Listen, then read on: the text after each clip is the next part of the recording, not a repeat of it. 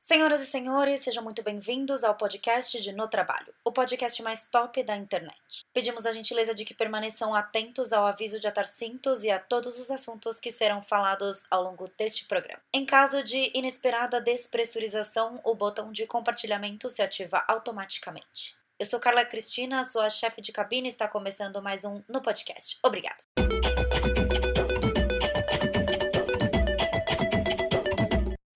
Pessoal, estamos em mais um episódio de No Podcast. Hoje falaremos de trabalho com a nossa colunista Carol Pires. Oi, Carol, tudo bom? Oi, Carla, tudo ótimo. Oi, gente. Estamos aqui gravando à distância, tá? Antes que vocês achem que, nossa, elas estão juntas aí gravando. Não, estamos tomando todos os cuidados necessários durante essa quarentena. Mas, enfim, hoje o assunto que a gente vai falar é um assunto que é, botou todo mundo para pensar durante esse período que a gente está vivendo, eu principalmente. É, e é um assunto que eu já queria gravar com a Carol há um tempo atrás, que é sobre Chernobosses. Ou chefes tóxicos, chefes radioativos, chefes filhos da puta, se você quiser usar palavras de baixo calão para descrever esse tipo de pessoa. Fala aí, Carol, sua impressão sobre esses chefes. Então, gente, é, quando a gente está no momento, a gente só quer usar é, palavra de baixo calão mesmo, porque é muito. É, eu acho que de tudo é o pior, assim, você ter chefe, chefe abusivo mesmo, né? E eu passei por isso, é, com alguns, mas um muito, muito assim, foi muito. E é uma, é uma coisa que afeta diretamente a tua vida, afeta é, tua produtividade, né, seus planos, afeta tudo. E eu atendo também muita gente que está nesse momento e a pessoa chega chorando, porque fala assim, eu não sei mais o que fazer, não, não tem como sair da situação, né? Então, acho que é um tema muito legal mesmo da gente falar, porque eu acredito muito que por mais que o cara seja filha da puta, a gente não deve abrir mão do que a gente quer por causa de um cara assim.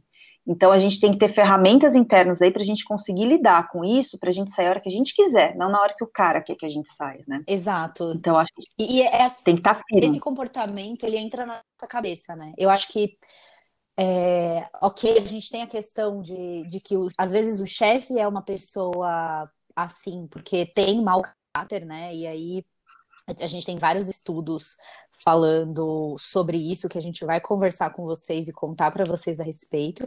Mas o cara pode sim ter um comportamento psicopata e realmente não tá nem aí, né? Não tem empatia, não tem nada. Mas muitas vezes essa pessoa ela é assim que ela não sabe ser de outro jeito.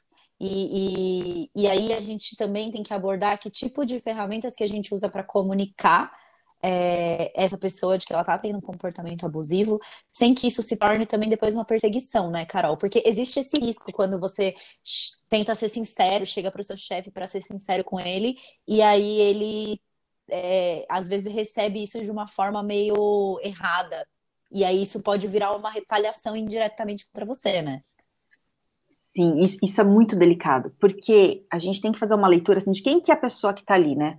Porque às vezes é só uma pessoa com problema de comunicação, às vezes é uma pessoa com boa intenção, mas ela não consegue passar, né? Então, se é uma pessoa assim, você falando com cuidado, né? Às vezes você consegue. Mas também, é, né, podem ser vários graus disso, pode ser uma pessoa que realmente é filha da puta, né? Pode ser.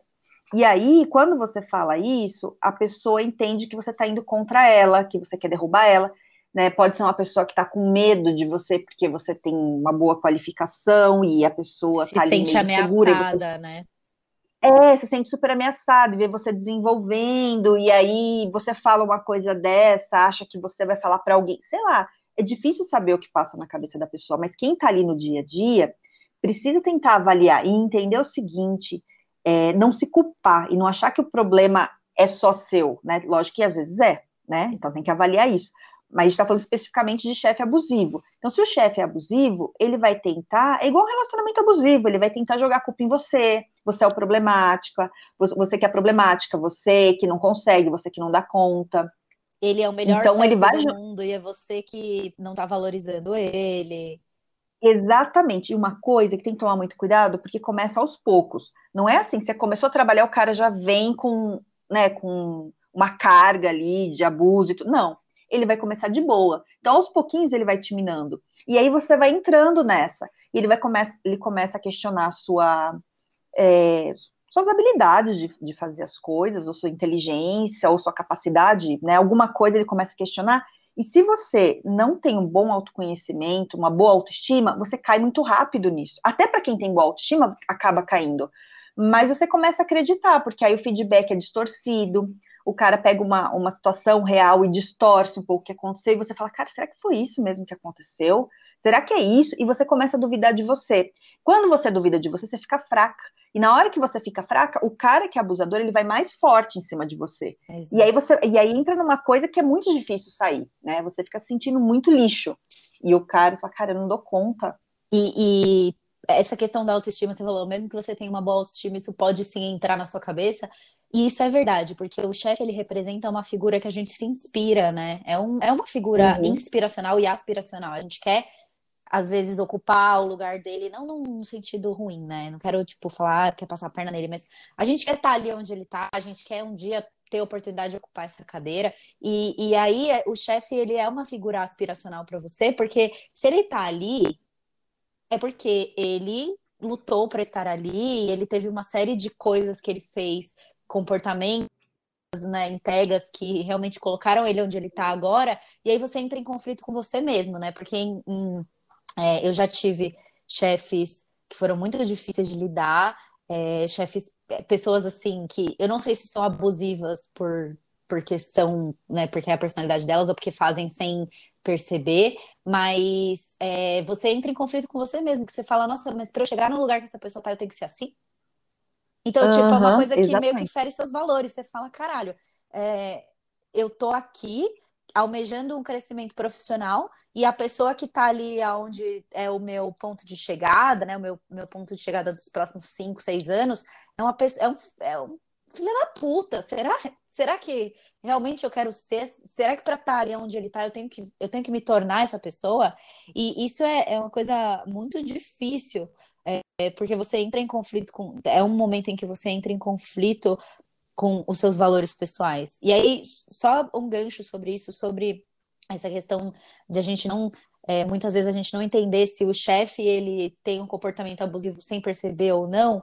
É, tem um, um, estudo sobre bullying no ambiente de trabalho publicado no Journal of Applied Psychology é, que fala que 15, aproximadamente 15% dos chefes eles têm tendências psicopáticas psicopatas. Psicopáticas não, acho que é psicopatas, né? Então, 15% dos chefes né, dessas pessoas entrevistadas nesse estudo, eles, eles realmente apresentam né, tendências psicopatas. É, mas os outros 85% que também foram entrevistados por esse estudo, eles estão abertos para modificar os padrões deles. Então, existe uma probabilidade grande de o seu chefe, se ele for um chefe abusivo, ele não perceber que ele está sendo abusivo, porque às vezes é o jeito que ele aprendeu a ser assim. E isso vem de muitas outras coisas, de tipo, ele teve um chefe pior que ele, ele teve um chefe muito mais abusivo, ele veio de uma vanguarda, né, uma coisa mais antiga no ambiente de trabalho, de que o chefe era o cara que mandava o, o subordinado fazer o trabalho de ciências do filho da escola, sabe? É, e uma coisa que eu vejo muito na prática, assim, é que tem muito chefe que ele não foi preparado para estar naquele lugar de chefe. Ele era um bom profissional, e por ser um bom profissional ali, analista do que ele fazia, ele foi promovido. E ele continua agindo como analista. Só que o peso do que ele fala, né, um coordenador, um supervisor, um gerente, é muito, é muito forte. Isso influencia na vida dos outros. É diferente de você falar alguma coisa para um colega teu. Né? Você, como chefe, falando para um funcionário, é muito forte, né? É uma briga, a pessoa fica mal, né? Então, se um colega no seu dia a dia fala, ah, você, você errou, você pode não gostar, mas é um colega falando. Quando o teu chefe fala assim, ah, você erra, você é burro, não sei o quê. Tem um peso, né? Tem um peso muito maior, porque é, é, a gente respeita a hierarquia, geralmente, né? É como se fosse um pai, um, um né? A gente dá um valor. Se a pessoa tá ali, a gente acredita que ela é boa, que ela é reconhecida. E se uma pessoa reconhecida é, tá falando isso pra gente, é porque a gente é ruim né? E não necessariamente é isso. Então tem muito caso que às vezes a pessoa não é mau caráter, ela só não está preparada. Né? Lógico que ela tem que ir, não estou justificando, ela tem que se preparar, tudo, mas a gente que está ali como funcionário, a gente tem que entender algumas coisas, que às vezes é isso, a pessoa tem, não tem todas as habilidades desenvolvidas, ela não sabe falar direito, às vezes ela é, não se expressa bem, às vezes o jeito dela falar é um pouco mais agressivo, mas não que ela seja agressiva, né? Então, e lidando com isso, né? É, e ao longo da carreira também ela pode ter tido, nunca ter tido um subordinado que desafiasse essas competências dela. Porque às vezes essa Exato. pessoa, por ela ter uma postura mais rígida ou uma postura mais general, as pessoas acabam acatando. E aí, em determinado momento da carreira dela, ela vai cruzar com alguém que está abaixo dela, porque uma coisa é você é, ter um desafio profissional com um par seu, mas outra coisa é você ter um desafio profissional com uma pessoa que está abaixo de você.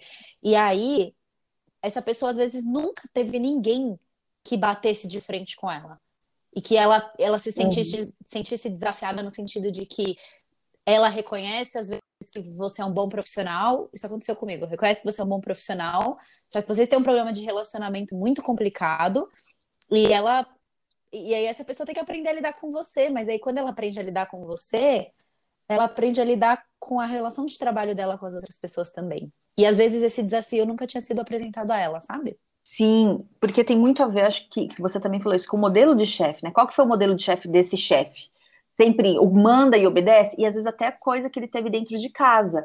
Às vezes dentro de casa ele teve um ambiente assim, é, os pais mandam e ele obedece. Então, na hora que ele está numa posição de poder, ele acredita que ele manda e o resto obedece. Aí surge uma pessoa que não obedece. Veja bem, não é porque ela não obedece porque ela é uma pessoa ruim, ela não obedece porque ela quer questionar, ela quer discutir, ela quer conversar. E tem acontecido muito com gerações, essas gerações mais novas, né? De querer saber por que, que eu vou fazer isso, tá mandando fazer, mas me explica por quê. Qual que é eu é o não racional, vou fazer né? que tem que fazer.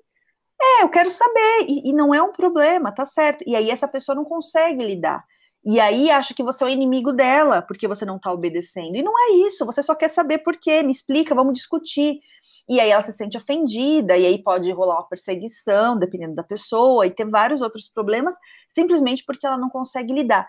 Então, a, as pessoas precisam se desenvolver, tanto quem é funcionário quanto quem é chefe, para se conhecer melhor, para saber quais são as limitações, né? Tanto na parte emocional, de procurar, assim, uma terapia, vai se tratar, que acho muito importante todo mundo, né? Você não precisa ter um problema grave para procurar um psicólogo. Não.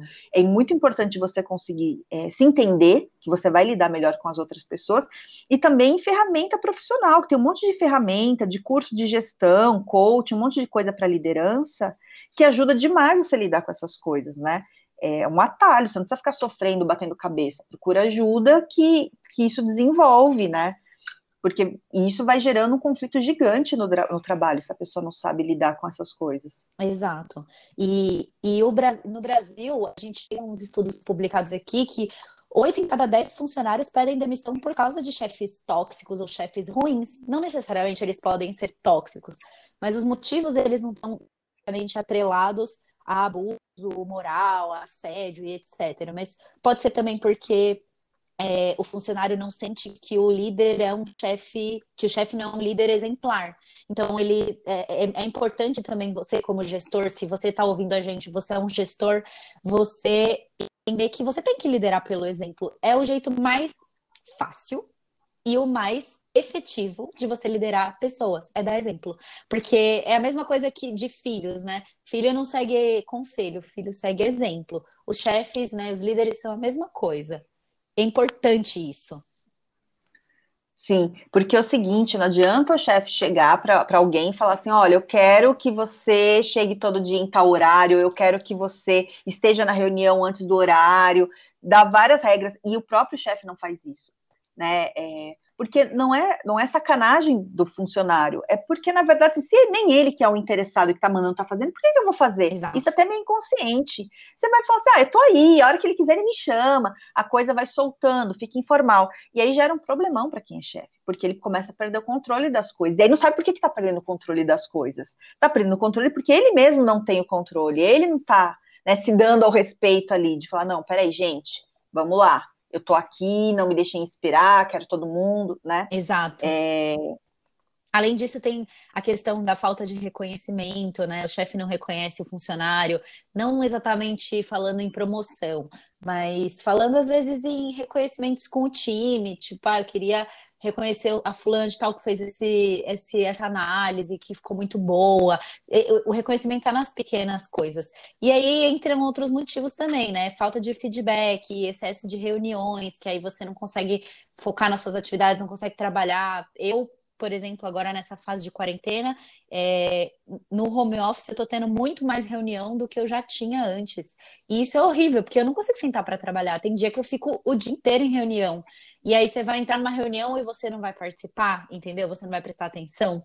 Então é difícil, é, porque esse também, esses excessos é, cabe também ao, ao gestor é, aprender a moderar essas coisas, porque às vezes a reunião não é dele, é, a reunião é de outra pessoa, mas ele também tem que dar aos funcionários um ambiente confortável para chegar e falar, olha, eu não estou dando conta, eu quero declinar essa, essa, essa reunião. E às vezes até o próprio chefe fala assim: olha, eu tenho minha equipe, minha equipe precisa trabalhar, o que é esse monte de reunião? Não, deixa a pessoa trabalhar lá, não precisa estar todo mundo, um só pode estar, ou só eu, né? A pessoa consegue, e esse é o papel do gestor. E é muita coisa para o gestor. É, esse é o papel do gestor. É, quem, quem eu, eu falo isso porque eu já fui gestora. É muito legal, só que você tem muita responsabilidade, é uma escolha. Se você não quer esse monte de responsabilidade, não seja gestor vai ser um especialista na tua área, né?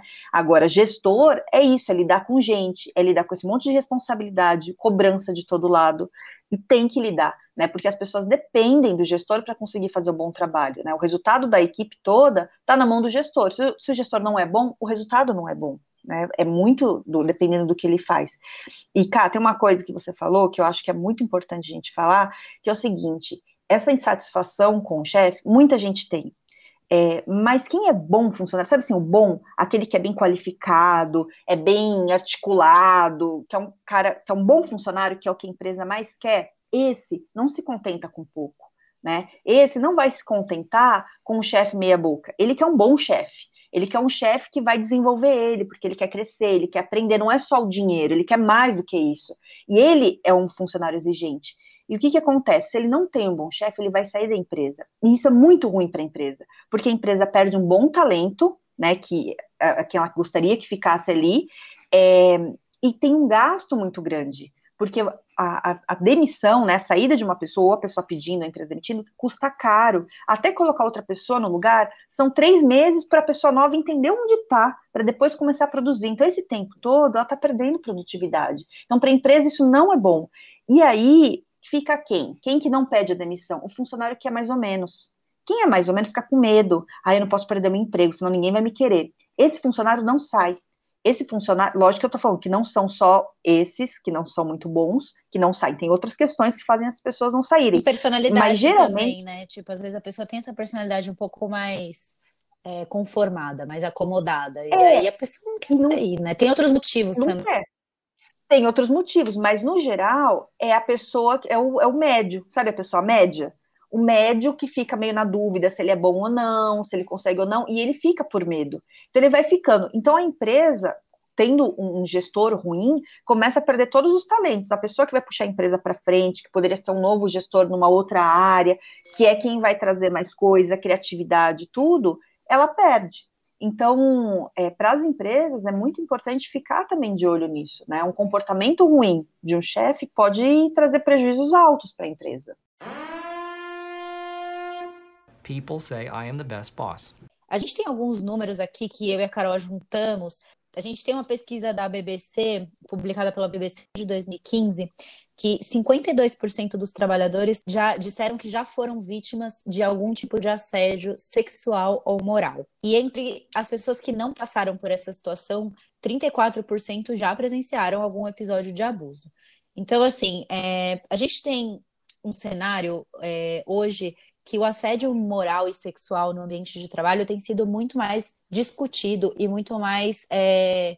As pessoas têm falado mais sobre isso, porque antes o assédio, o assédio sexual e assédio moral, eles era, era uma coisa assim normal, entendeu? Era, era normal que o chefe tivesse esse comportamento, mas é, é, é recente, né, que o assédio sexual se tornou um crime no Brasil e que o assédio moral também tem sido olhado com um pouco mais de uma lupa um pouco maior. Carol, você tem alguns, alguns dados a respeito disso também, né? Relacionando ao, às leis trabalhistas. Sim, tem, tem uma coisa que eu acho muito interessante e triste ao mesmo tempo, que é o seguinte: é, desde que teve a reforma trabalhista, né, que foi aprovada, teve uma das coisas que dizia na reforma trabalhista é o seguinte: se o funcionário entrar com um processo e não conseguir provar e perder, ele tem que pagar o custo do processo, tudo. É, o que, que acontece? Então, eu tenho aqui uns números, que em 2017, durante o ano que foi aprovado né, a reforma trabalhista, é, havia mais ou menos cerca de 42 2 mil ações né, de pedido de assédio moral. E depois que começou a entrar em vigor essa a lei trabalhista, caiu para 16 mil, 16,900. Então, assim, caiu muito. Então, o que, que acontece? As pessoas ficam com medo de entrar com a ação. Lógico tem sempre um querendo se aproveitar, ok, tem isso. Mas o que, que acontece? Eu vou falar porque eu já passei por assédio, eu não entrei por vários motivos, não, não entrei com processo, embora eu tivesse prova. Mas é uma coisa que você pensa, porque uh, o assediador, ele começa a distorcer as coisas, né? Ele distorce, ele fala, então fica tudo muito subjetivo, não é uma coisa clara. Então, é difícil você provar que você sofreu assédio. E tem uma coisa, é, disso que a, que a Carla falou, que 30 e poucos por cento, né, acho que é 34 por cento que você falou que é, é, vê, a, presencia o assédio. Essas pessoas, muitas vezes, elas não vão ser suas, suas testemunhas, porque elas ficam com medo elas de perder o emprego. Medo. Tem muito medo, porque o que, que, que, as pessoas veem? Se o assediador está fazendo isso com você, se ela se meter, vai fazer com ela também. Então ela acha melhor ficar quieta. Ela não vai comprar briga, ela vai sair fora, vai deixar você sozinho. Não porque ela é mau caráter, ela diz, ela tá com medo, ela tá vendo o estrago que ele tá fazendo. E sai fora. Eu sei, também já passei por isso. Ninguém compra a tua briga. Deixa você sozinha. Então, como é que você vai chegar e vai falar para alguém: olha, eu tô sofrendo assédio? Isso é não só na justiça, mas dentro da empresa.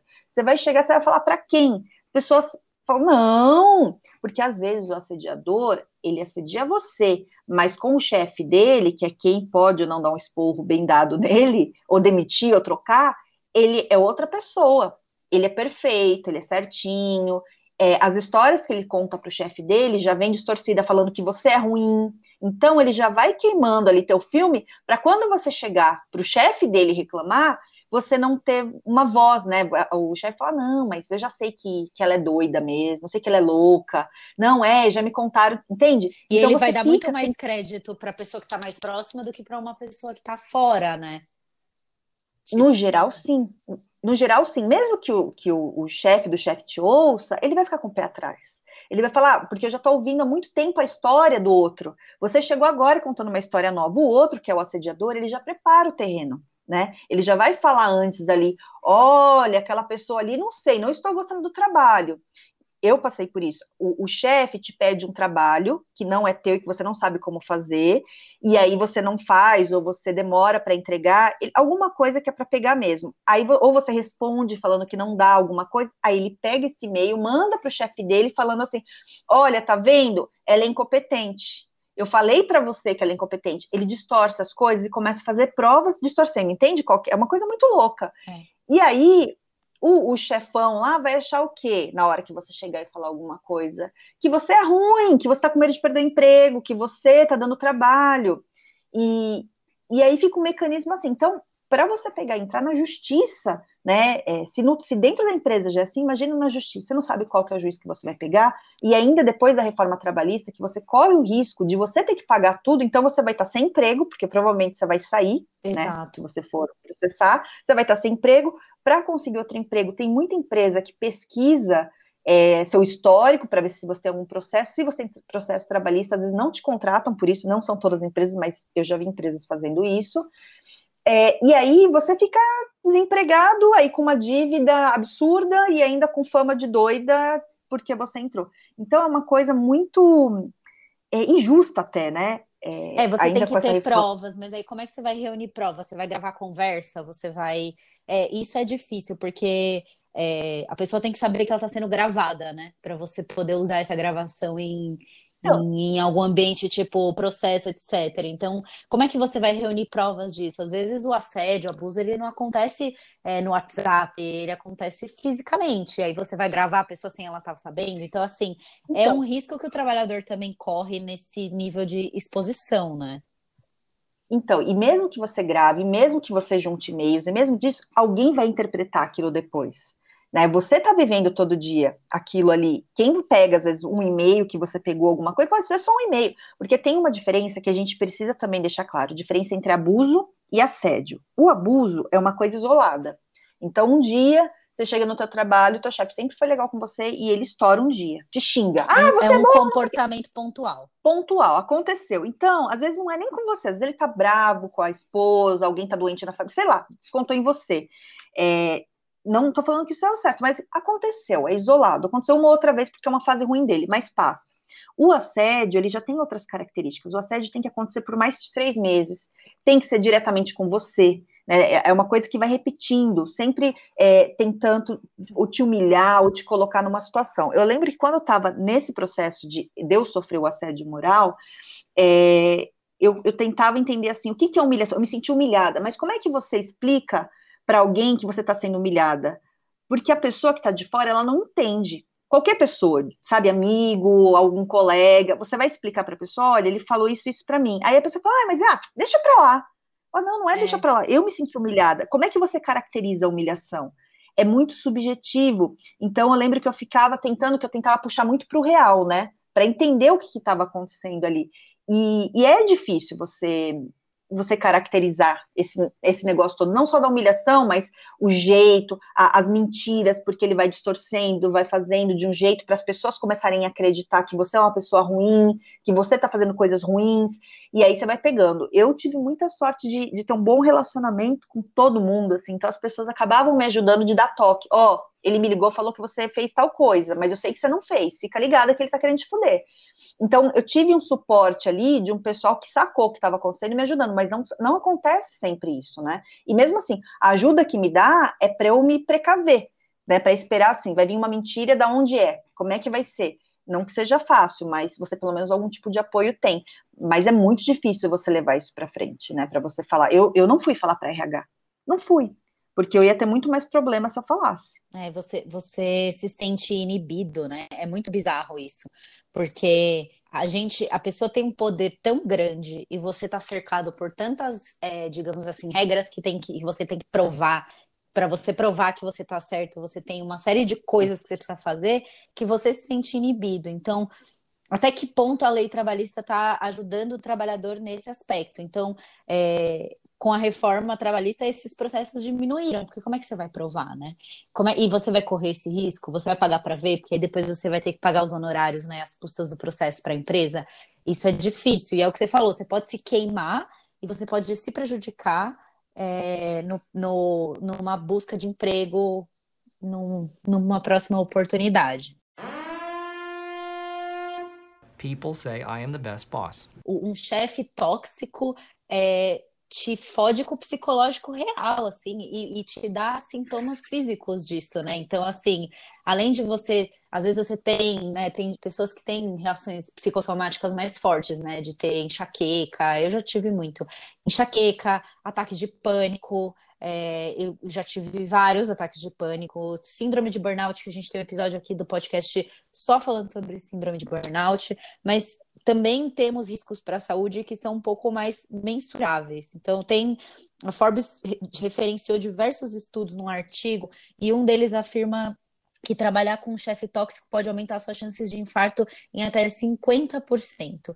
Então, assim, além de você estar tá trabalhando com um cara que é, o cara é um filho da puta, o cara faz as coisas para te fuder, ou o cara tem essas atitudes é, abusivas, ele ainda pode prejudicar a sua saúde. Porque, assim, quem a pessoa que fala que ela não consegue, que ela não tem essa dificuldade em misturar vida pessoal com ambiente de trabalho, é, eu sinceramente não acredito nessas pessoas. Porque você vai, você passa no mínimo oito horas por dia trabalhando. Como que você não vai deixar isso entrar na sua vida, né? Então, é, esses, esses sintomas, né? Esse, o chefe abusivo, além dele fazer mal para sua carreira, ele faz mal para sua saúde também. É, e além, além dessas, dessas questões de, de tipo, você ter que fazer uma terapia por causa disso e não para tratar de outras coisas, você se sente insuficiente no seu ambiente de trabalho, você acha que você nunca vai ser bom, você começa a se comparar com seus colegas de trabalho, e às vezes você acha que o que, que ele faz é só com você, quando na verdade você não consegue enxergar que essa, esse chefe é assim, né? Porque muitas vezes a gente acha que é só com a gente, mas aí a gente olha para o lado e a gente vê que esse chefe meio que faz isso com todo mundo, em graus diferentes, mas faz. É, e às vezes é o seguinte, às vezes você é a pessoa do momento. É. Né? Às vezes ele está fazendo com você, você é o bode expiatório ali, então ele pega você para detonar você. É, por algum motivo, ou porque ele está com medo, que você pode ser melhor que ele, ou porque você enfrenta ele, ou porque, sei lá, porque ele acordou e achou isso, ou porque você lembra alguém que um dia passou pela vida dele, ele não gostou, né? Sei lá. E aí ele pega isso. E aí, quem é assim não muda, né? Então, por exemplo, esse chefe que eu tive, eu saí e tal, fui cuidar da minha vida, fiz outras coisas, mas eu tenho muito amigo que ainda trabalha lá, e que inclusive trabalha para ele. E eu, e eu converso, esses dias me ligaram até tudo que ele fez comigo, ele está fazendo com outra pessoa agora, né? Então ele vai mudando quem é ali o da vez, mas ele continua fazendo. E eu vejo gente ali tomando remédio controlado, né? É, indo em psiquiatra para conseguir suportar, porque senão não consegue, ficando doente, muito caso de doença, né? E isso a RH consegue saber, né? Você tem o, o absenteísmo, pessoas que faltam, por que está faltando tanto? É doença? Estão é, é, mandando atestado? O que está acontecendo? Geralmente, quem tem o chefe assim, é, adoece, e isso é normal, teu corpo não aguenta. É, é né? Quando você está no momento de estresse, teu cérebro produz hormônios, né? Produz cortisol. Isso é como se estivesse envenenando o teu corpo. Você passar um estresse rápido e voltar, tudo bem, isso é normal, é até bom porque te dá energia ali para você resolver o negócio na hora. Mas se você não sai do estresse, você fica doente, né? Eu fiquei doente e conheço um monte de gente que fica doente. Alcoolismo, você vê que aumenta, né? É, as pessoas tomando mais álcool, bebendo, porque é um jeito de sair fora. E o trabalho não é só o trabalho, né? Que às vezes a pessoa, que eu não acho legal, as pessoas falam, ah, você tem que, é o que a Ká falou, tem que separar a vida pessoal de trabalho. Trabalho é a tua vida social, né? Você tá ali no mínimo oito horas por dia, você tem os amigos, você faz é, laços, vínculos, você conta com a pessoa, é, começa a convidar a pessoa, né, os seus colegas para ir para sua festa. Então, você também não quer perder esse trabalho, não é só pelo, pelo trabalho, é pela tua vida social. Né? Se você vê pessoas que perdem o trabalho depois de anos, sei lá, 20 anos trabalhando no lugar, ficam depressivas, porque elas perderam tudo, né? Porque ali tem toda a, vida social delas. É importante saber isso. A pessoa que faz com você, ela vai fazer com outro, né? E você tem que arrumar ferramentas para você se fortalecer, para você aguentar até quando você quiser, para você não sair porque que o outro quer, sair porque você quer. Então você tem que preparar teu plano ali para você saber para onde vai, quando vai, né? Porque é muito difícil a pessoa mudar. Quem é assim não vai mudar. People say I am the best boss. Agora falando um pouco sobre tipo, tem um, OK, tem um chefe abusivo, sei que ele, né, que ele faz assédio ou que ele tem comportamentos abusivos com determinada frequência, como que eu lido com essas pessoas? Olha, tem alguns artigos que eu até dei uma pesquisada aqui antes da gente gravar, que eu achei até engraçado, assim, porque eles dão umas dicas que se eu falasse para um chefe abusivo isso, o cara ia me detonar mais, né? Então, a gente tem que tomar cuidado com o que vai falar para essa pessoa, porque a pessoa já é disfuncional, né? Não, não é uma coisa normal, não é eu chegar para Carla e falar, ai, Carla, eu não estou entendendo o que você está falando, você pode me explicar? Não é, a pessoa ela já quer te fuder, por algum motivo que a gente não sabe qual é, mas uhum. o objetivo dela é esse. Então, qualquer coisa que você fale, ela vai usar contra você. Então, você tem que ser muito ligeiro. Eu acho que tem que entender que é um jogo, né? E você tem que saber jogar o jogo. Não seja emotivo nesses momentos, se você tá com um cara assim, porque é isso que ele quer que você seja. Ele vai jogar com o teu psicológico. Você tem que ser meio frio, né? Totalmente, você tem que respirar o ódio, sabe? A hora que vem aquele ódio, você faz cara de planta, não, não se mexe, não faz nada para você pensar numa estratégia, né? Então, eu, eu acho que assim, formas de lidar que funcionam é você ter um bom círculo de pessoas em volta ali, sem ser o seu chefe, que você confia que as pessoas consigam te ajudar, você tem um bom relacionamento, porque as pessoas, se gostam de você, elas vão te avisar do que está acontecendo, porque o cara vai fazer coisa escondida de você para te pegar ali, sabe, de alguma forma. Então as pessoas vão te dar estoque. Sempre que falar com o teu chefe, tentar não falar sozinha. Eu sei que é difícil, mas ter alguém junto para ter uma testemunha, mesmo que a pessoa não queira depois testemunhar, mas o cara ele vai pensar antes de falar porque tem outro do lado. Tentar sempre ir para fato. O cara fala, ah, você é ruim, legal, entendi que eu sou ruim, mas me fala uma coisa, me dá um exemplo, que dia aconteceu, o que que foi? Ah, mas você sempre é ruim. Não, entendi. Quero Mas um eu fato, preciso, né? é, eu preciso de fatos, né? Preciso de Fato. porque aí a pessoa não consegue, ela tem que provar pra você qual que é o ponto dela. Ela não fala simplesmente que você é ruim porque você é ruim. Ela tem que trazer exemplos. Porque ele vai tentar te difamar, ele vai tentar te tirar do seu prumo ali. Então, então você tem que puxar, né? Segurar. Ó, coisa para fortalecer. Terapia é maravilhoso, né? É um bom autoconhecimento você tem que ter para você saber o que, que você é bom. Para o cara não chegar, porque ele vai fazer isso. Falar que você é ruim de algum jeito. Ele vai falar, você é ruim, você é burro, cada, cada um no nível. De você entender que o que ele tá te falando não é você. Ele é o descontrolado, né? E você conseguir avaliar, eu fiz alguma coisa errada? Se fiz, eu vou ser melhor da outra vez, da próxima vez. Tá tudo bem. E segue, não ficar se chicoteando, não entrar no- no jogo do cara, né? Não deixar ele te abalar mais. E aí, na hora que ele vem, você pede essas coisas. Fala, tá, me fala quando? O que que foi? Ah, porque você sempre faz isso. Sempre quando? Que dia foi? Me explica. E é lógico que se ele é realmente abusivo, ele não vai conseguir falar e, e nem, vai querer, porque o objetivo dele não é que você melhore, né? É, isso, é- e isso é muito importante, sabe, que é uma coisa que a gente tem que diferenciar. Quando a gente toma um esporro é, para a gente se desenvolver, que é o chefe que está querendo te melhorar, e às vezes ele é meio grosso mesmo, mas ele te dá um esporro porque ele quer que você melhore, ou se é um cara que está te dando esporro simples- simplesmente para te humilhar. O objetivo não é que você melhore, ele só quer te humilhar. Então, se você consegue diferenciar isso, já vai te ajudando para ver. É um cara que é o jeitão dele, que ele é um grosso mesmo, mas ele gosta de mim e quer que eu melhore, ou é um cara que está querendo jogar todas as angústias da vida dele e as insatisfações em mim, porque sim, sei lá por quê. Né? Então, É que eu acho que tem isso- limite, sabe? Tipo, eu tenho, eu reconheço que existem pessoas no meu ambiente de trabalho que têm chefes que são assim, que têm comportamentos grossos, que têm atitudes, mas que desenvolvem muito as pessoas que estão ali. Só que será que vale a pena, entendeu?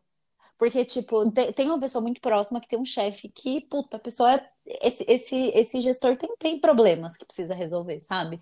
Problemas é, de atitude, problemas de comunicação que precisam ser resolvidos. Mas é, ao mesmo tempo que essa pessoa tem esse extremo, esse, esse, esse gestor em particular é uma pessoa de extremos, tem extremos de ser muito, de ter comportamentos abusivos, de, de gritar, de perder a linha, de não expressar direito o que quer, é, tem também essa coisa de reconhecer a pessoa, de lutar pela equipe, de sempre valorizar e etc. Então, assim, também acho que vale a gente tentar entender aonde é o limite da pessoa, né?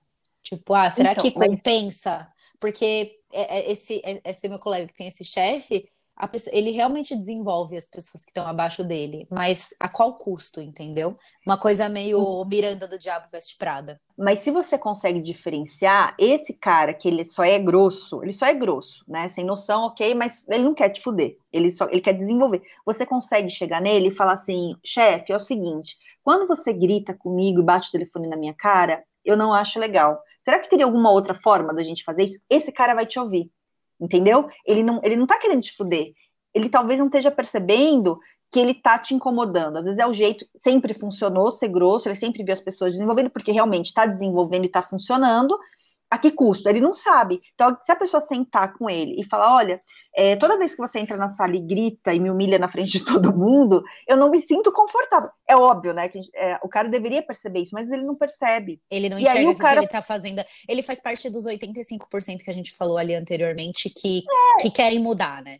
É, e aí, se você chega numa boa, desarmado, sente só você e ele, né, para também não expor o cara, o cara já tá dispondo, não vai piorar a situação, né, não vai ser reativo. Senta, falar assim: olha, eu gosto muito de trabalhar com você, é muito legal. Só que quando você faz. E aí você dá fato também, não vai fazer igual o chefe assediador que generaliza, né? Você Uhum. fala assim: olha, quando você faz exatamente isso, que nem ontem que você fez isso, eu fiquei constrangido, eu vi que eu não produzi o dia inteiro. Será que teria alguma outra forma da gente lidar quando tem um problema? Será que, sei lá, você pode me chamar num canto? Eu vou entender. Não precisa fazer desse jeito, né? Porque para mim é ruim. Então, às vezes, você expondo isso com uma comunicação clara, é, ajuda, Porque se o seu chefe não está conseguindo ter essa comunicação, você pode fazer isso, e que é diferente do assediador, né? O, o, assediador é outra coisa. O assediador, você vai falar isso, ele vai sorrir para você e vai falar, ai, claro! Aí ele vira, vai lá no chefe dele e fala assim: olha, ela veio aqui, falou que ela não aguenta pressão, que ela não aguenta, e você sabe que a gente trabalha com pressão, tô achando que a gente tem que trocar. O que, que a gente faz com uma pessoa que não aguenta pressão? Entende? Ele vai distorcer o que você falou para te fuder. Uhum. Ou te demitir, ou te punir de alguma forma. É, quem tá nessa situação de problemas com o chefe tem que entender bem qual que é a, a do seu chefe. O que, que é? Né? Ele é um filho da puta mesmo, assediador ou não? Ele é um cara que só é grosso e ou não tá preparado, que você consegue conversar e as coisas podem melhorar. Porque com esse que é grosso, você consegue ter um futuro. O assediador, você não tem um futuro longo, não. Você tem que correr atrás, fazer seu plano e sair fora, porque o cara não vai melhorar. Tá bem sensível ao, ao que realmente essa pessoa é, é e o que você pode fazer, até que limite que você pode ter com ela.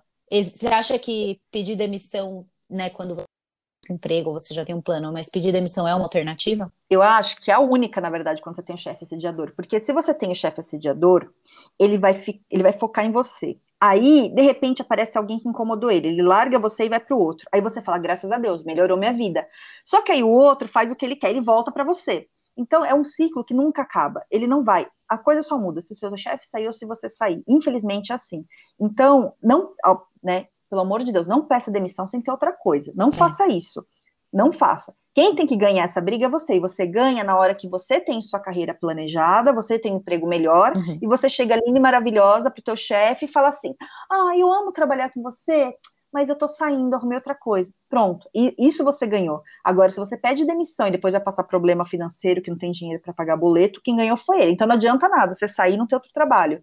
Então, né, nesse jogo todo, né, que eu sempre acho que é um jogo, é, você tem que, se você percebe que o teu caso é o chefe assediador, você sorri para ele, sabe aquela carinha meio sonsa lá, faz a carinha faz e a corre fina. por fora. Uhum. É, fica maravilhosa, linda, maravilhosa e corre por fora. Não fala que está insatisfeita, não fica reclamando nos cantos, porque isso a gente faz quando a gente está nesse processo, porque a gente está desesperada. Não fica reclamando foca aí ou fazer uma terapia para te dar força, ou um processo de coaching, mas o que você tem que fazer? Melhora seu currículo, começa a mandar, faz contato, networking, procura outro trabalho para se recolocar. E na hora que você for fazer entrevista no outro trabalho, não reclame do seu chefe, por mais filha da puta que ele seja. Pense em você, esquece a existência dele, resolve a tua vida. Na hora que você organizar a tua vida, que isso pode ser uma coisa de meses ou de anos, aí depende muito do, de como tá a pessoa na carreira, a hora que ela resolver, pede demissão. E, e, isso é muito importante, porque quando a gente está nesse processo de assédio, a gente fica tão abalado emocionalmente que a gente não se dá o valor que a gente tem, a gente pode achar que a gente não vai conseguir nunca outra coisa melhor, uhum. isso acontece, é, pode achar que, na verdade, é, não tem condição de aprender uma coisa nova porque está detonada. Então, por isso que você tem que se fortalecer nesse momento para você entender que o que ele está falando não necessariamente é para você. Você tira o que dá para aprender, o que não dá você joga fora é, se organiza ali para você correr com a tua carreira e vai. E outra coisa, a pessoa realmente não está qualificada para trocar de emprego, realmente está faltando. Então, aproveite para aprender, vai fazer uma pós, vai estudar inglês, vai fazer o que você precisa fazer na tua carreira para você conseguir se colocar bem em outro lugar, para você sair bem, né? E faz isso. E outra coisa, uma coisa que funciona, eu atendo muita gente que está passando por esse processo. É, às vezes a pessoa chega para mim chorando, assim, na primeira sessão só chora, não consegue nem falar de tão desespero que tá, porque acha Nossa, que não tem é, luz no túnel. Não, acontece muito, muito mesmo. E aí, o que, que, que a gente tem que focar? Não é para sempre. Faz um plano. Quando você tem um plano e uma data para pedir demissão, mesmo que seja daqui um ano, dois anos, mas você tem a data escrita lá no teu caderno, no dia tal, eu vou entrar naquela sala e vou pedir demissão, é, já te dá um alívio porque esse desespero todo que a gente sente é porque parece que nunca vai acabar, que é para uhum. sempre.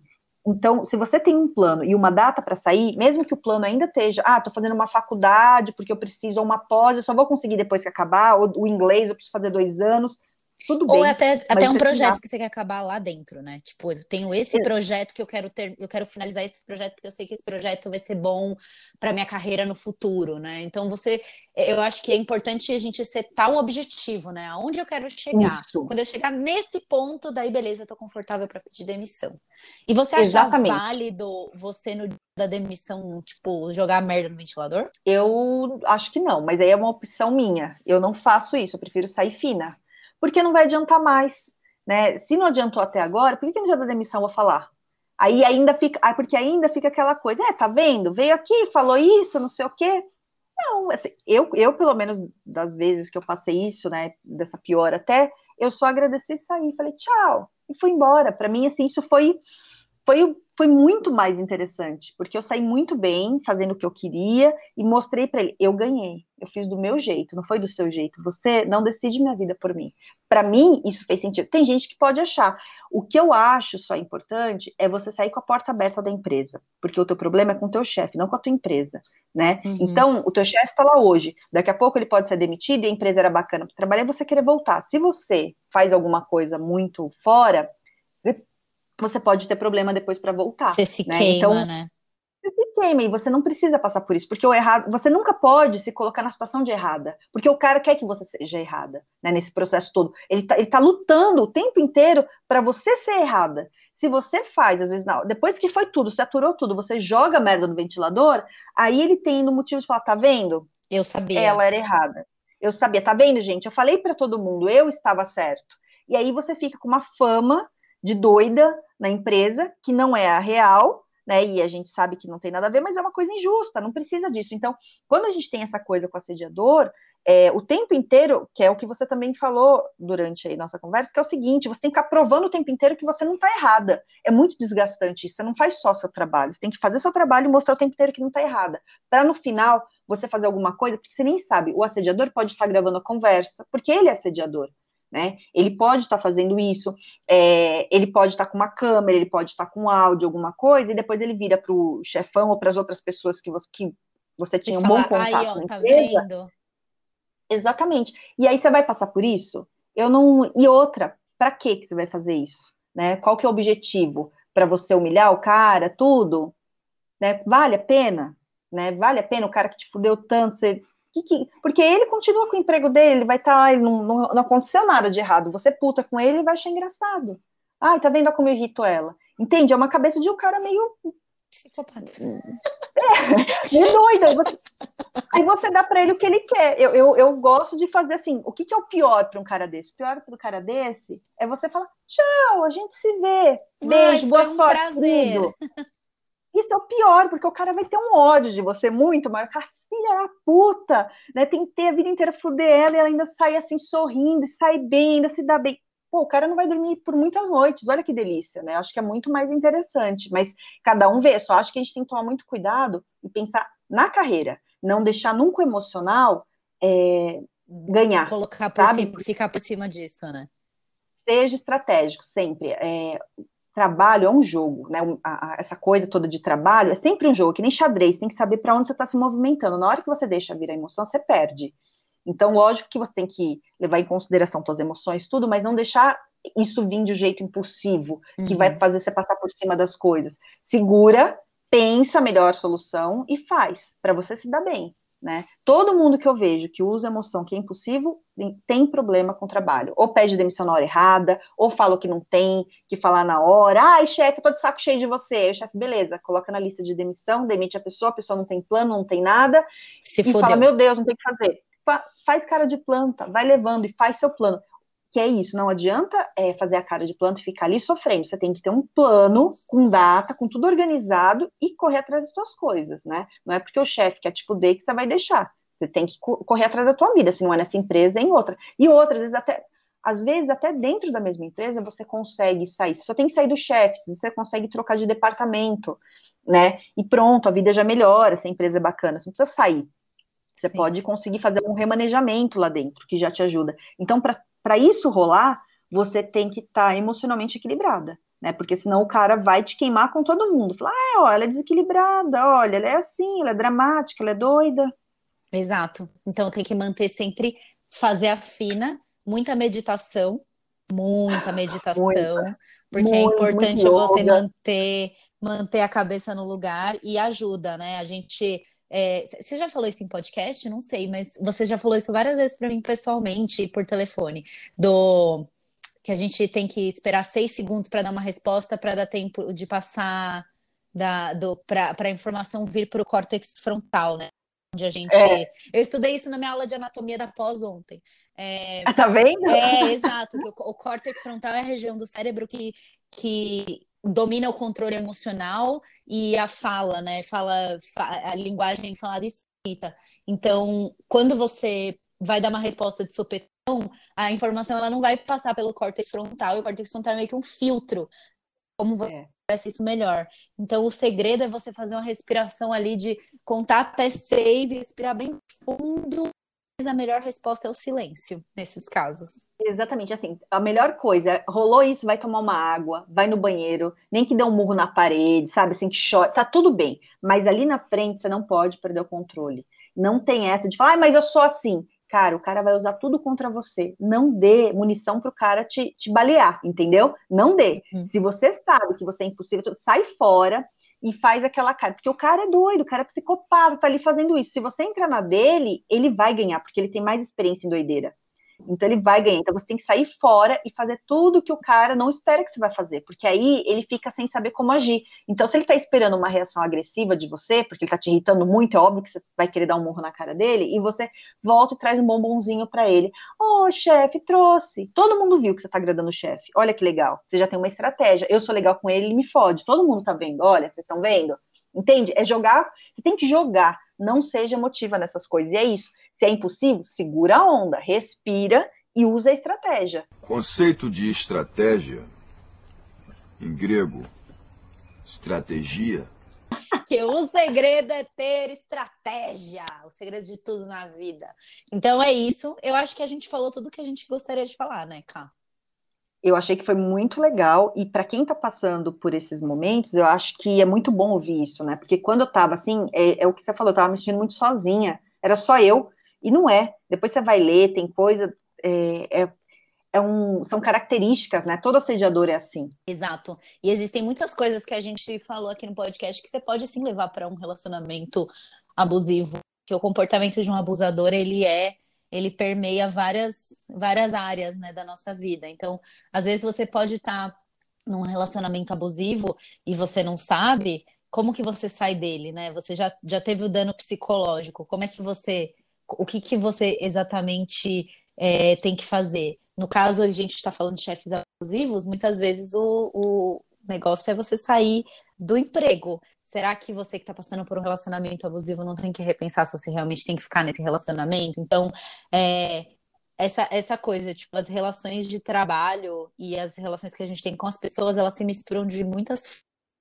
então, Sim. aprender a identificar esses comportamentos em todos os relacionamentos que você tem é importante para que você também seja uma pessoa mais plena, melhor e, e que você é, use o seu trabalho para fazer o seu trabalho e não para se preocupar com é, esse determinado tipo de atitude das pessoas. Então, porque às vezes quem tem uma tendência a, a, aceitar certas condições acaba fazendo isso no pessoal e no profissional, né? E, e é isso, né? E acaba aceitando coisas que não deve. E é muito difícil sair, né, dos dois. Então, é autoestima. Cuidar da autoestima para falar, não mereço essa vida, não. Então, você que está ouvindo a gente, que está passando por isso no seu trabalho, você não merece isso. Pense nisso. Não Reflita. Carol, eu queria te agradecer por esse episódio. Foi muito bom. Eu acho que a gente conseguiu abordar uma coisa muito importante que pode fazer com que as pessoas reflitam ao longo dessa quarentena. E obrigada, adorei. Acho que realmente a gente tem que falar essas coisas, né, para fortalecer as pessoas de falar, olha, vamos lá, dá para tem vida depois do assédio, vamos seguir em frente. E adorei, adorei participar. E, e vamos ficar firme aí. Fechado, então. Obrigadão, Cá. Um beijo. Beijo, gente.